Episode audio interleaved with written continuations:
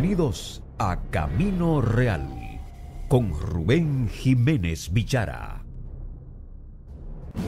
Amigas y amigos, nueva vez serán ustedes bienvenidos a esta nueva emisión de Camino Real, realidad que trasciende la actualidad. La entrega de hoy tenemos en páginas revueltas una carta para Dios del escritor mexicano Gregorio López y Fuentes. Tenemos también, continuando con la historia de las principales ciudades de nuestro país, a Samaná. También en conversando con el compañero Darío Campuzano Iches, entrevista a José Lozano, ambos compañeros del Comité Central. Disfrutemos esta entrega que el equipo ha preparado para ustedes en, en la noche de hoy. Síguenos en las redes sociales. Camino Real RD, Facebook, Twitter, Instagram y YouTube. En Camino Real Páginas revueltas. En Páginas revueltas tenemos una carta para Dios del escritor mexicano Gregorio López y Fuentes. Eh, López y Fuentes nació a finales del siglo XIX, en 1895, y fallece en el 1966. Alcanza notoriedad con su obra El Indio. Esta novela de López y Fuentes ganó el primer premio Nacional de Literatura en México y es lo que prácticamente lo lanza a la fama. Una carta para Dios la escribe en 1940. En ocasiones se confunde a Gregorio López y Fuentes con el nombre de Gregorio Fuentes. Gregorio Fuentes fue ese famoso acompañante de Hemingway en su barco y también es el personaje en que se inspira Hemingway para escribir El viejo y el mar. Tanto fue su amistad que cuando Hemingway muere, en su testamento le deja el barco a su gran amigo Gregorio Fuentes. En esta ocasión, Gregorio López y Fuentes, escritor mexicano, fue un excelente productor literario. Eh, cultivó casi todos los géneros literarios y también eh, hay que decir que su obra fue tan vasta que le mereció que el municipio donde nació también fue, se le otorgó su nombre. Veamos este reportaje sobre una carta para Dios de Gregorio López y Fuentes en páginas revueltas.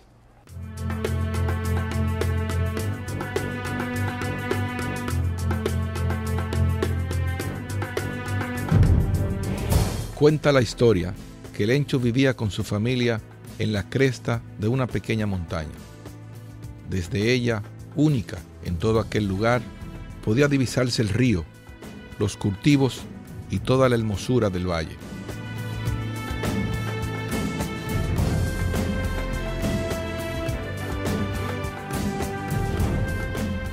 Había cultivado habichuelas y maíz, y todo señalaba que tendría una buena cosecha.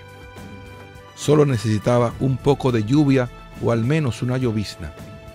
Empezó a caer la tarde y Lencho predijo que la lluvia estaba cerca. Podía sentirse incluso la humedad de la brisa.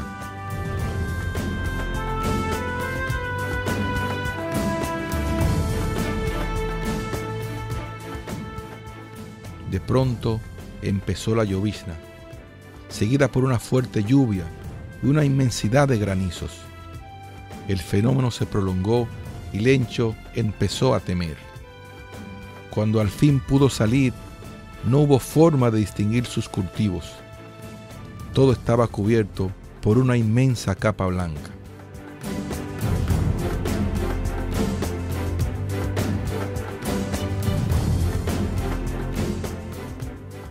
Las flores de las habichuelas y las tiernas mazorcas que empezaban a crecer habían quedado sepultadas.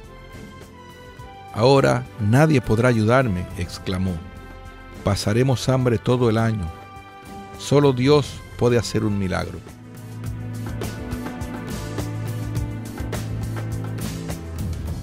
Esa noche fue larga y terrible para todos. Sin embargo, Lencho tuvo una idea le enviaría una carta a Dios. La carta decía lo siguiente, Dios, si no me ayudas, mi familia y yo pasaremos hambre este año. Necesito mil dólares para poder sostenerme hasta que logre iniciar los cultivos de nuevo. buscó un sobre e introdujo la carta.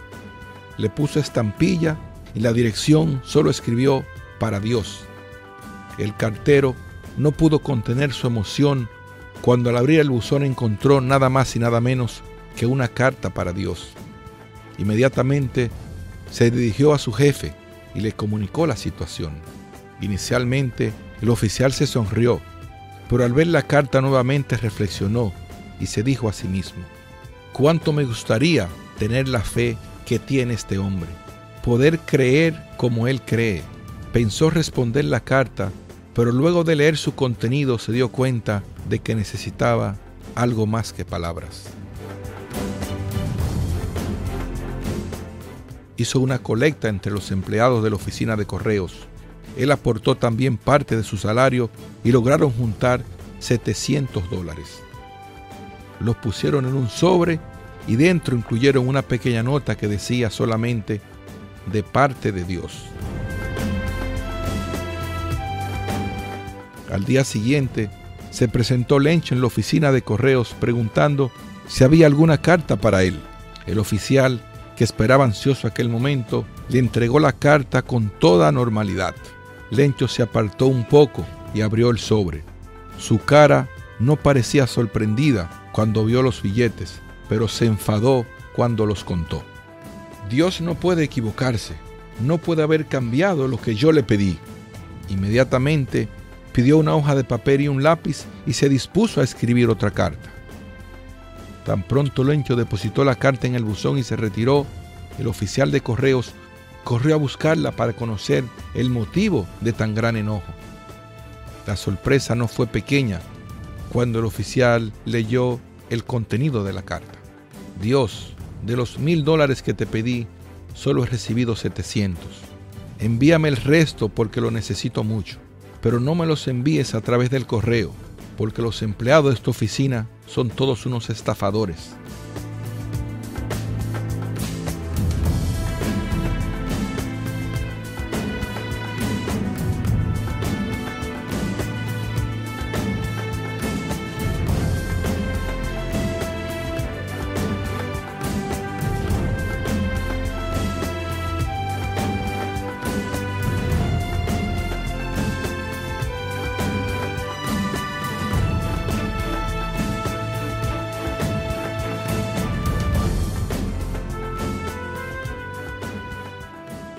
Una carta para Dios, su aleccionador mensaje es un llamado a la gratitud y a la reciprocidad.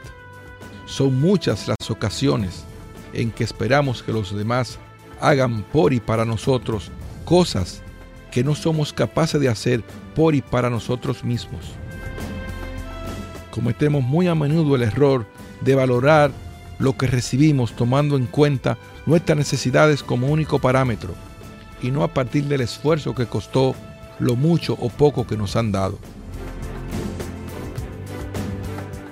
No nos dejemos arrastrar por el ser insaciable que llevamos dentro. Siempre habrá algunos que tendrán más y otros que tendrán menos, pero sobre todo aprendamos a ser agradecidos.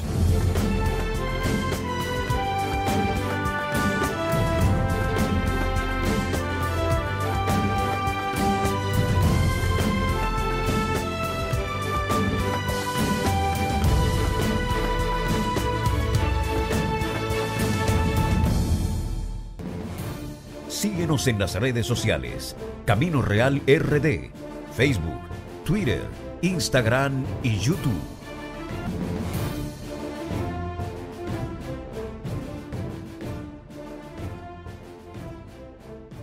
Los pueblos dignos, como los hombres con estatura moral, buscan dar, no recibir, buscan ayudar, no pedir ayuda.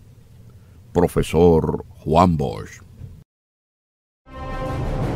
real, realidad que trasciende la actualidad.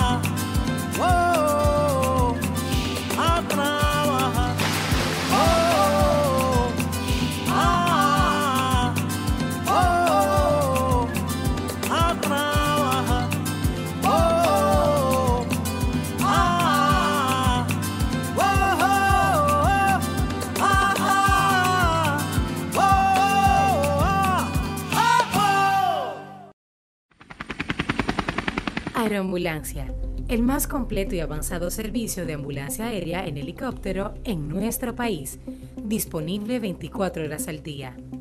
Cuida de los tuyos, prepárate para cuando lo impensable suceda, afiliándote a Aeroambulancia, con sus planes desde 49 pesos mensuales. Afíliate a través de tu ARS o corredor de seguros o llamando a nuestro centro de atención al cliente 809-826-4100. Aeroambulancia, cuando los minutos cuentan. En nuestro país, los accidentes de tránsito son la principal causa de muerte. Paremos ya. Seamos precavidos. El uso del cinturón de seguridad y el casco protector en motociclistas reduce el riesgo de lesiones. Utiliza tu celular solo cuando estés estacionado y nunca manejes bajo los efectos de alcohol. Rescatemos la conciencia ciudadana respetando las normas de tránsito. Rescate 365. Estamos contigo. Camino Real. Realidad que trasciende la actualidad. En Camino Real. Páginas de nuestra historia. Páginas de nuestra historia continúa con los reportajes de las ciudades más importantes de nuestro país, o digamos casi todas las ciudades. Hemos ya abarcado más de 25 ciudades, las principales cabeceras de provincia de nuestro país. En esta ocasión nos vamos a Samaná, una provincia famosa por sus bellezas naturales y que en esta ocasión tenemos un reportaje sobre sus orígenes y su actividad actual. Veamos este reportaje sobre la ciudad de Samaná en páginas de nuestra historia. Tus callos majestuosos se levantan, bella que me inspira a cantar. En esa playa donde yo nací para soñar. Santa Bárbara de Samaná es un pueblo enclavado en el nordeste de la República, a 243 kilómetros de Santo Domingo. Es el municipio cabecera de la provincia Samaná, que hace fronteras con las provincias Monteplata al suroeste y María Trinidad Sánchez y Duarte al oeste. Al sur la bordea la bahía de Samaná y al norte y este el Océano Atlántico. El origen de este pueblo viene de siglos atrás. La fundación de Samaná se dio eh, un motivo que sucedió históricamente. Eh, ya los franceses eh, habían, se habían introducido en la parte occidental de la isla y también querían introducirse por la parte oriental. Wilfredo Benjamín Kelly es un reputado guía turístico y promotor cultural de Samaná. Entonces, en el año 1756, España decide poner un alto a esta, a esta intervención francesa, tomando la isla, eh, entonces decide poblar a Samaná con emigrantes de Gran Canaria. Esto fue el 21 de agosto del 1756. Recoge la historia que la fundación la ordenó el gobernador de la isla, el español Francisco Rubio, y Peñaranda. Perseguía que España conservara el dominio sobre estas tierras. Emigrantes de Gran Canaria llegan acá a una zona que le pusieron el nombre de Gran Carenero. Eh, está a unos 3 kilómetros o 4 kilómetros de acá de la ciudad, hacia la parte oriental. Se le daba el nombre de Gran Carenero porque en aquel lugar las embarcaciones que navegaban por las costas del Caribe reparaban sus carenas, que es la parte de los barcos que permanece sumergida en el agua. Tiempo después, el pueblo se estableció donde se encuentra en la actualidad, aun cuando no hay fecha precisa de dicho movimiento. Todos los barcos que estaban por, la, por el Caribe venían y los reparaban en esa zona. Entonces ya luego eh, ellos descubriendo mejores puntos, como esta zona que hoy tenemos como el casco urbano, descubren que este era el punto estratégico donde ellos establecerse como pueblo. Samaná es un nombre que proviene de los taínos, mientras Santa Bárbara le viene en honor a la reina Bárbara Braganza, esposa del rey de España Fernando VI, cuando se produjo la fundación de este pueblo. Varios años después de su fundación, el gobernador de la parte este de la isla, Manuel de Aslor y Uríes, propuso al rey de España convertir a Samaná en la sede del gobierno. Desde siempre estas tierras fueron vistas como punto estratégico. En varias oportunidades durante el siglo XIX fueron fuente de grandes desacuerdos.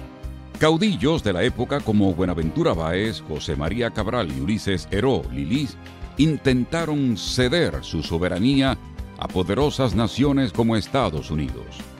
Incluso el 20 de noviembre de 1869 fue firmado el tratado para anexar Samaná a aquella nación.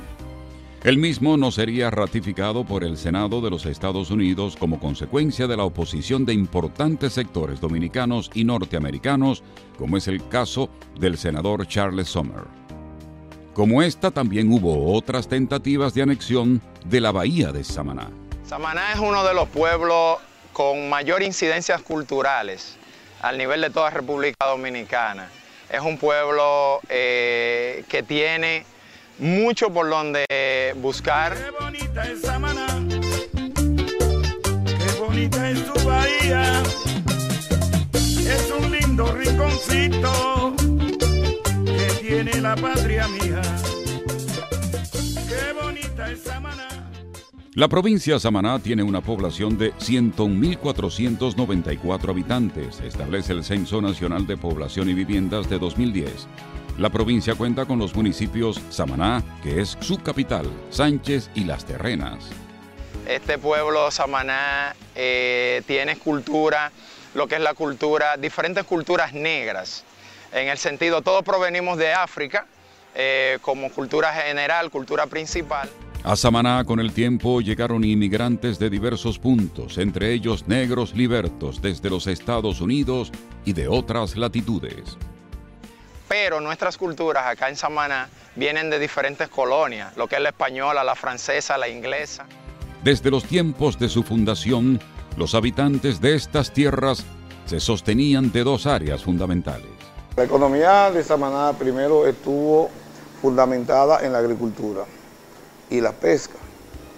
Víctor Laureano es presidente de la Cámara de Comercio y Producción de Samaná. Antes Samaná, su principal fuente económica era el coco. Nosotros éramos la provincia mayor productora de coco del país. Y por ende la gente nuestra vivían de lo que era la producción del coco. Se cree que el coco fue introducido a estas tierras por los filibusteros, unas cuantas décadas después de la llegada de Cristóbal Colón. Los filibusteros eran piratas que actuaban por su propia cuenta en las aguas del Caribe. Luego eso vino siéndose diversificando y entraron algunos rubros más que, que impactaron en el país, con donde nosotros pudimos pasar a ser los mayores productores de ñame. O sea, el ñame de Samaná, el ñame blanco, era muy perseguido en la parte agrícola. Pero fuera de la agricultura y la pesca, Samaná ha pasado a explotar otros de sus grandes potenciales, sus playas y recursos naturales propios para la actividad turística. Y en la última etapa, después que empezamos a ver el desarrollo turístico, el desarrollo turístico cambió lo que era, lo que era la matriz productiva de Samaná. En vez de ser el coco, la insignia bandera de Samaná, ahora lo es el turismo. El destino Samaná cuenta aproximadamente con 3.652 habitaciones hoteleras de todas las categorías, distribuidas en 77 hoteles. La mayor parte se encuentran en pequeños hoteles y apartamentos de uso turísticos.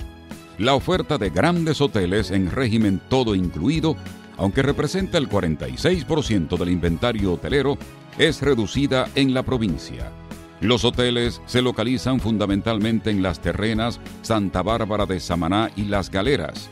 Además de sus preciosas playas, Samaná cuenta con saltos como el Limón y la visita cada año de más de 3.000 ballenas jorobadas que escogen estas aguas para su apareamiento. También cuenta con un puerto y un aeropuerto internacional. Este último lleva por nombre presidente Juan Bosch. Allá hay muchos cocoteros, allá hay preciosas montañas,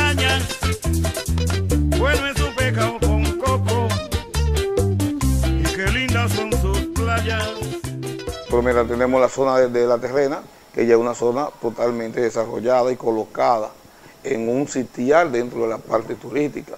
Tenemos ahora la zona de, las galeras que se viene desarrollando con un, tu- un turismo de, eh, fuerte. Y también ahora tenemos las zonas del valle que es la que se viene desarrollando con un turismo de ecoturismo. La mezcla de los diversos grupos de inmigrantes que se asentaron aquí desde siglos atrás dio como resultado una especie de cultura muy propia y original. El Samané es una mezcla de cultura y es uno de los pueblos con mayor incidencia cultural eh, en el pasado. Samaná tiene una serie inmensa, una gama de diferentes manifestaciones culturales, especialmente en la parte de danzas. Tenemos una serie de danzas que son eh, autóctonas de aquí de este pueblo. Mártires Paredes es un promotor cultural y profesor de educación artística. Tenemos especialmente la danza bambulá, que es algo muy histórico, que es única y exclusivamente Samaná, el único pueblo de la República Dominicana que conoce sobre el bambulá. El bambulá es una danza que tiene origen africano. Llegó a América con los esclavos que fueron traídos desde África para trabajo forzado tras la colonización del continente. En el país solo se conservó en Samaná, aunque la danza se practicó en muchos lugares del continente. El bambulá es una danza folclórica, es cortesana, no como en una ocasión la, estaban tildando de una, danza mágico-religiosa. El bambulá es puramente cortesano, es parte de nuestro folclore. Como le dije anteriormente, con las incidencias de, las diferentes culturas, pero es parte de nuestro, de nuestro folclore. Es una danza que se baila en movimientos circulares generalmente, donde la gente se agarran de manos. Entonces, eh, tiene una serie de mandos, tiene un bastonero que lo dirige, que va en el centro y va dando los mandos en patuá. El patuá es un idioma hablado en algunos pueblos del Caribe.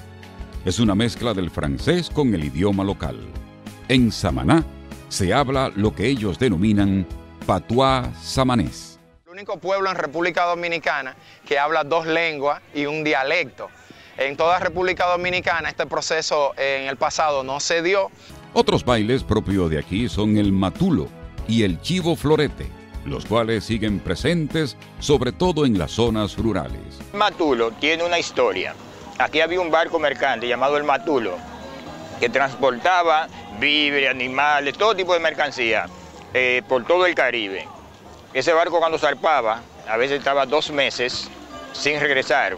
Las esposas de esa gente estaban muy acongojadas. Cuando el barco venía, mucho júbilo, mucho júbilo, pero a la hora de, partir, de zapar el barco nuevamente, comenzaba el dolor de cabeza. Entonces ya gritaban, ¡ay se va Matulo! ¡ay no vuelve más! ¡ay se va Matulo, no vuelve más! Y la gente oyendo, de ahí sacaron la canción, se va Matulo, se va y no vuelve más. Entonces mencionaban los diferentes puertos marítimos por donde el barco hacía su travesía y se convirtió en una canción. A la canción le pusieron música y luego se convirtió en un baile muy propio y original. Porque se hizo la canción Se va a Matulo, se va y no vuelve más, se va para Puerto Plata, se va y no vuelve más, se va para Macorís, se va y no vuelve más, se va para Puerto en los anales de este pueblo se destaca como uno de sus personajes más cimeros el pintor Teodoro Chasseriot, quien nació aquí el 20 de septiembre de 1820 y murió en París el 8 de octubre de 1856. Chasseriot era hijo de un diplomático francés y de una dominicana. Su familia se radicó en Francia cuando apenas tenía tres años. Algunas de sus obras se exhiben en museos de fama internacional como el Louvre y el Versalles, en Francia y en el Instituto de Chicago. Otros samanenses de trascendencia nacional son el reconocido historiador Emilio Rodríguez de Morici, fallecido en 1986, y Pedro Bartolomé Benoit, quien fuera presidente por tres días en 1965 al frente de la Junta Militar que se estableció en San Isidro para enfrentar a los constitucionalistas liderados por el coronel Francisco Alberto Caamaño. Otros personajes destacados son Milton Ray Guevara, abogado, Eberto Lalane José, compañero de Francis Caamaño en el desembarco de Caracoles, Bertilia de Pena, considerada la reina del bambulá entre muchos otros. Quiero ir a Samaná antes de que un día yo muera. Yo volveré a Samaná antes de que un día yo muera. Síguenos en las redes sociales. Camino Real RD, Facebook, Twitter, Instagram y YouTube. Camino Real realidad que trasciende la actualidad.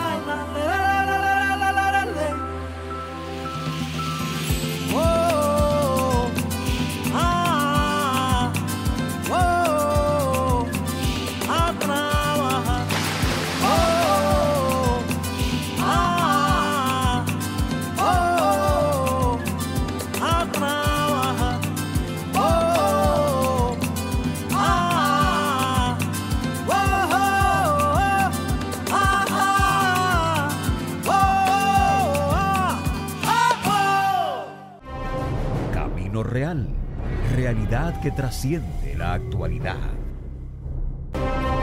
En Camino Real, conversando con el compañero.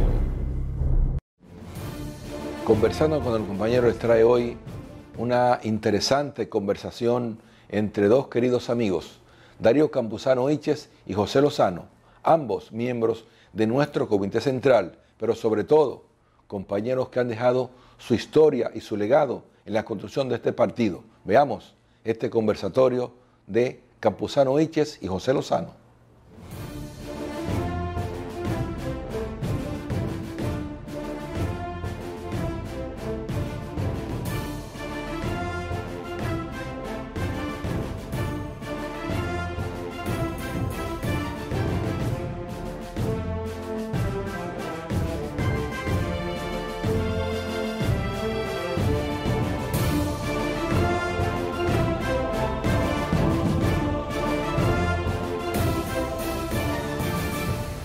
Buenas noches, nos encontramos aquí en el programa Camino Real, específicamente en el, segmento, en el segmento Conversando con el compañero.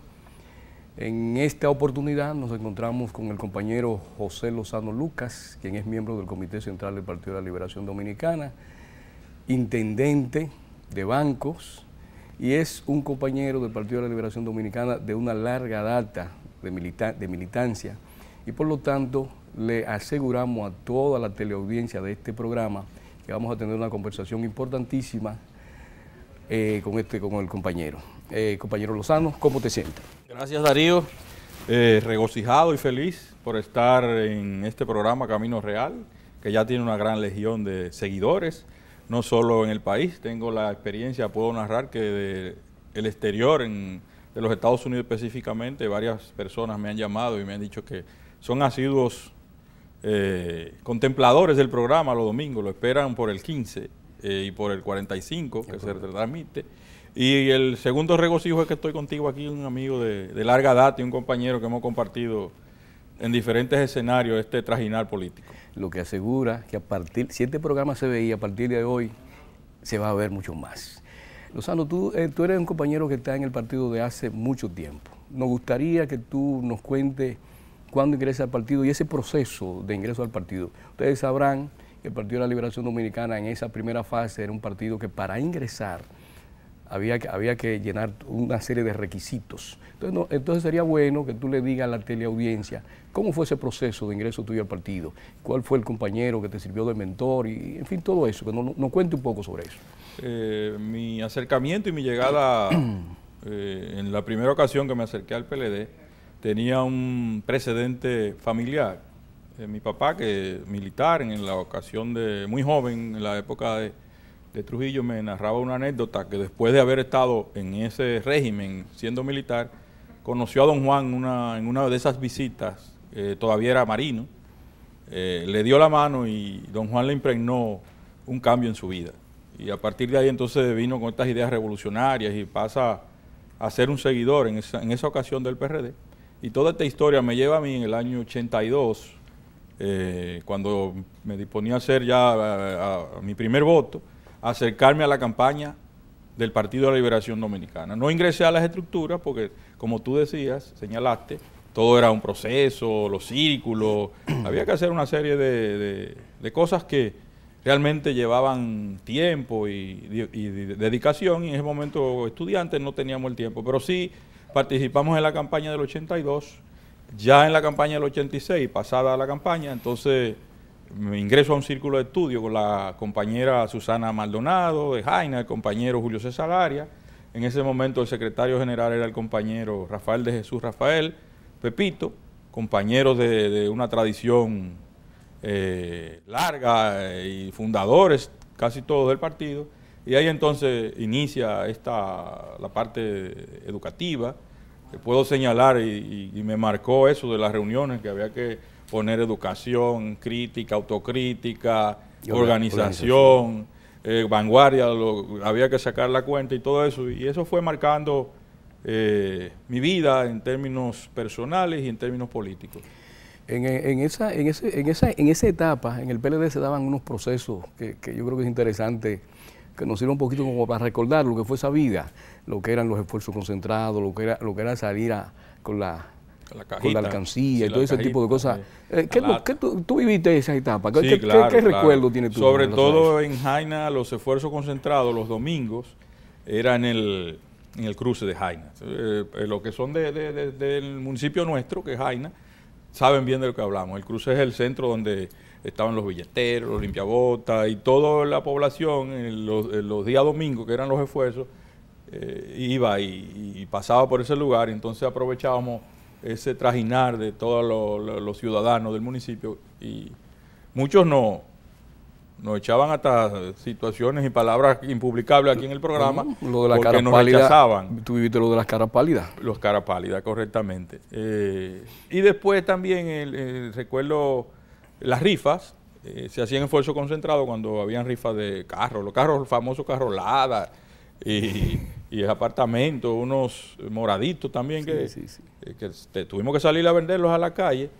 Eh, no íbamos al mercado de los productores cuando la rifa ya se acercaba porque quedaba mucho boleto en la mano y había que ir a, a- a colocarlos. Esos esfuerzos históricos que fueron marcando toda una vida en la formación de, este, de esta fuerza política de la República Dominicana. Bueno, pero pareciera que todo fue color de rosa, pero hay situaciones que yo creo que es importante contarla aquí. Yo recuerdo que eh, antes que nosotros, porque yo también hubo, hubo un antes de, de yo ingresar al partido, donde, estaba- donde por ejemplo allá en mi zona estaban los morenos, y en el caso, en el caso tuyo estaban entonces los, los, los, los Valdemiro, los Pepito y compañía. Que aún están. Que aún están. Y que ese, esa nueva camada que llegó, yo, yo llegué ya, ellos estaban, eran, eran recelosos con uno. De hecho, uno tenía la condición de que uno estaba en el partido, pero además estaba en la universidad. Y si no se había hecho profesional, estaba en ese camino. Lo que hacía que ellos se sintieran muy celosos con uno. ¿Tú, ¿Qué tú no puedes contar con eso? Pues yo recuerdo, para, para citarte algo, algo que yo conocí, en el momento que estuve estando en la dirección del partido, era, era el secretario general, entonces pasaste a ser vicesecretario y yo recuerdo la odisea. Primero activista. Eh, activista, correcto. Y yo Sí. recuerdo, y yo recuerdo lo, lo- lo- lo difícil que fue porque el- eso fue tema de discusión en la dirección y no querían por nada del mundo que tú pasaras como activista, que ahí pasó, sal- hubo unos cuantos más Pero, que... pero previo a eso hay unas anécdotas. Antes de pasar a la dirección del partido, yo había sido circulista, Circulista, entre el, desde el 86 casi hasta el 94. En el 89, aunque dirigí la juventud peledista en Jaina y fui entonces a partir de ahí el delegado en la Junta Municipal, todos los círculos se, se desbarataban, había que re- hacer otro y uno fue moviéndose. Cuando me evalúan para ser miembro, paso mi evaluación y vino un limbo, casi de dos años. Cuando vienen a coger la dirección, me quieren aplicar un reglamento que se re- exigía que eran dos años Lo recuerdo perfectamente. y no querían que yo participara. Entonces cuando participé, que recuerdo que fue un compañero Melanio Paredes que dirigió esa asamblea, y hicieron una consulta en organización y yo podía participar, entonces resulté ser el más votado de todos. A partir de ahí ya en la dirección paso a dirigir la campaña en el 96 y en el 97 paso a ser secretario general, que es la etapa que tú recuerdas. Perfecto. Siempre al final de un secretariado general había que leer unas memorias y hacer un proceso. Los votos eran orgánicos. Y eh, en la votación, de nueve organismos que habían, yo saco un solo voto orgánico. Porque había un plan para, en esa lucha política por, por espacio, para sacarme de la Secretaría General. Entonces ahí yo sí anuncié que ya yo estaba designado activista nacional en ASUA. Estaba ya enlazando ASUA y posteriormente entonces paso a la Secretaría de Cultos con el compañero Francisco Cruz Pascual, la compañera apellido Alsequi, no recuerdo, creo, creo Cristina Alsequi. Y posteriormente entonces paso electorales que es donde eh, vicesecretario de Asuntos Electorales, luego su secretario que como cambió en el Congreso, en uno de los congresos cambió de nombre y todavía permanezco siendo su secretario de Asuntos Electorales. Y en el 2001 sí paso al Comité Central. Y ahí proceso tras proceso, más las extensiones, permanezco en el Comité Central. Bueno, pues eh, además de la vida política, Lozano también es profesional. Eh, entiendo que es egresado de la Universidad Autónoma de Santo Domingo. ¿Pudiera Lozano hablar un poquito de lo que ha sido su ejercicio profesional? Eh, fruto de, hablé del 89 hace un rato, justamente en el año 89, en, la, UAS me graduó de, doctor en Derecho, abogado, y involucrado en la campaña, yo había trabajado en el Ayuntamiento del Distrito Nacional, en el 90 ganamos las elecciones en Jaina. El compañero Rafael de Jesús Rafael pasa a ser el, síndico y entonces en ese momento fui designado por, por la sala capitular y la sindicatura como consultor jurídico. 90-94, mi primera experiencia en el Estado. Luego en el 96 eh, trabajé para un programa en lo que en este momento lo hizo ISOE, pero era, se llamaba La Supervisora. Y ya en el año 2000 eh, paso a ser el consultor jurídico de la Autoridad Portuaria Dominicana. Salimos del gobierno, regreso a la vida privada, profesional. Ya en el 2004, entonces me designan como su director de la Autoridad Portuaria y ahí manejé la temática de la relación con los organismos internacionales, la Comisión Interamericana de Puertos, en la OEA, y eh, en el Comité Ejecutivo también de la OEA, que tenía que ver con los puertos, hasta el 2012. Ya en el 2012 Paso a la superintendencia de banco, entré como su director de un área que se llama registro y autorizaciones, posteriormente director de, la dirección de sanciones, instructor de sanciones de, dicha entidad y felizmente y gracias al señor presidente de la República, el 29 de, agosto fui designado a través de decreto como el intendente de banco de la República Dominicana. Es la función que estoy ejerciendo eh, recientemente en estos momentos. Bien, yo le decía a ustedes, eh, a, la, teleaudiencia, que, que, esta entrevista iba a ser interesante y que si este programa tenía una audiencia buena, a partir de ahora iba a ser mucho mejor. Pero a, esos camarógrafos que hay que pagarle. Por lo tanto, vamos a hacer una pausa.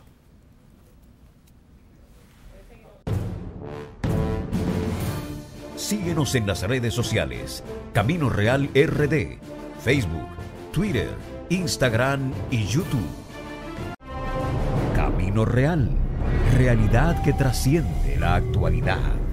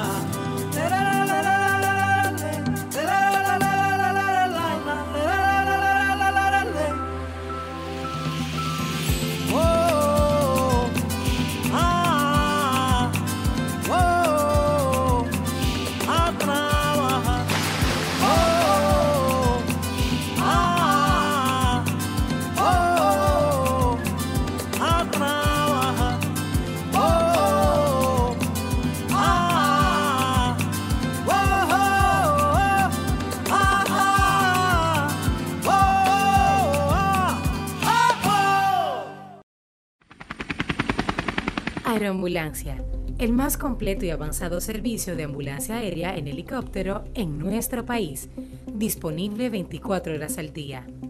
Cuida de los tuyos, prepárate para cuando lo impensable suceda, afiliándote a Aeroambulancia, con sus planes desde 49 pesos mensuales.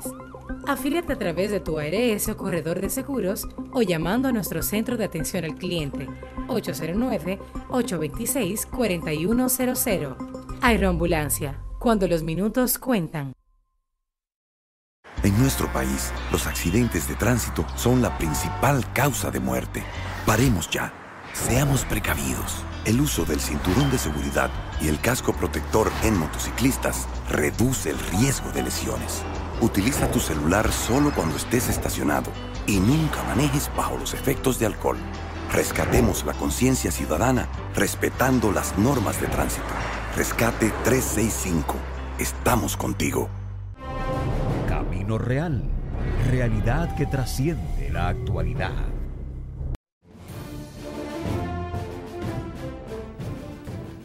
Bien, estamos de nuevo, estamos de nuevo aquí retomando la conversación con el doctor José Lozano Lucas.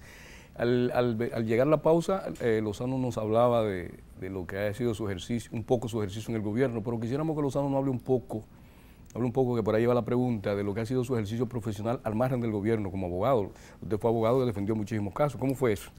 Bueno, mientras no estábamos ejerciendo funciones gubernamentales, sí, realmente eh, logramos crear con otros compañeros y colegas en Firano. Jaina, una de las oficinas. Firano. eh, Firano, firma de abogados y notaría Firano. Eh, la presidimos en algún momento y como en el argot del derecho, los de los abogados dicen, tuvimos la oportunidad en muchas ocasiones o en un gran tiempo de calentar la toga. Eh, sobre todo en San Cristóbal, eh, que era nuestro, fue, nuestro fuerte, independientemente de que tuvimos algunos casos en el interior del país, aquí en, en el Distrito Nacional, eh, sí fue nuestro fuerte y, y repito, el término es calentar la toga.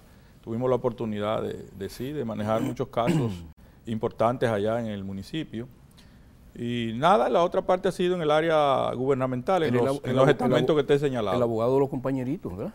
Sí, much- en muchas ocasiones, en esas situaciones que se daban eh, partidarias, eh, situaciones que por razones de la política de la época, eh, conflictos con otras organizaciones y que terminaban en los tribunales, pues entonces estábamos siempre en la disposición a través de la, de la Secretaría de Asuntos Profesionales y Asuntos Jurídicos del partido. Eh, sí, en el sur tuvimos la oportunidad de representar a muchos compañeros y ahí le debemos agregar que también partidariamente eh, fuimos de los fundadores de la corriente eh, Dignidad Jurídica, Dignidad que es la corriente que tiene que ver con, con- con el derecho en el partido. Muy bien. En lo que a mí respecta, yo a mí yo, yo, no- yo siento que nací en una etapa, una sociedad completamente distinta a la que yo vivo hoy. A- hasta, hasta 1996 la sociedad en la que yo viví no se parece absolutamente en nada a la que vivimos hoy. Me gustaría que a partir de, a partir de tu vivencia, ¿verdad? Tú has sido un, elemento que ha estado en diferentes posiciones en, en el gobierno. Según José Lozano Luca, ¿de qué manera ha impactado la sociedad dominicana eh, el paso del Partido de la Liberación Dominicana por el gobierno? ¿De qué forma?